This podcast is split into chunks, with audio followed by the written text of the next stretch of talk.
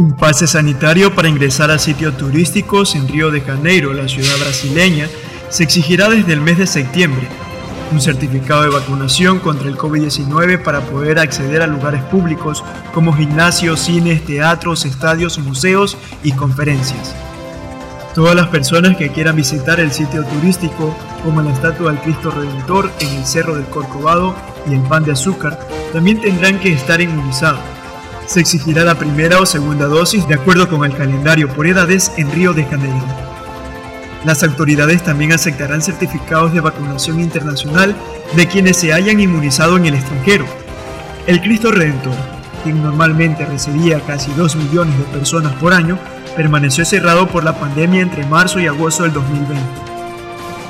Esta medida no incluye los bares, restaurantes o centros comerciales en Río de Janeiro, ciudad principal del destino turístico del país brasileño, quien registró nuevamente un aumento de contagio desde julio por coronavirus, donde las autoridades atribuyen al avance de la variante Delta.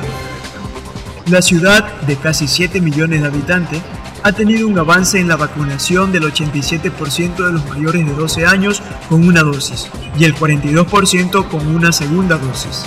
Las autoridades buscan estimular la inoculación colectiva para que ésta permita realizar las multitudinarias fiestas de fin de año y el carnaval, que han sido suspendidas por la pandemia mundial.